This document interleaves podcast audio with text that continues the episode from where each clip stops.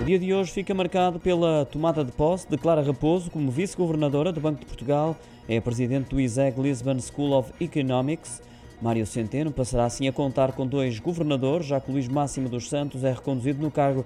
Entram ainda mais dois nomes para a gestão de supervisor bancário, que passa a contar agora com sete elementos, inclui duas administradoras e uma vice-governadora. A equipa já existente cresce com as entradas da economista Francisca Guedes de Oliveira, professora na Católica Porto Business School, Helena Adegas, que já se encontrava no Banco de Portugal, e Rui Pinto, que saiu da administração da CMVM.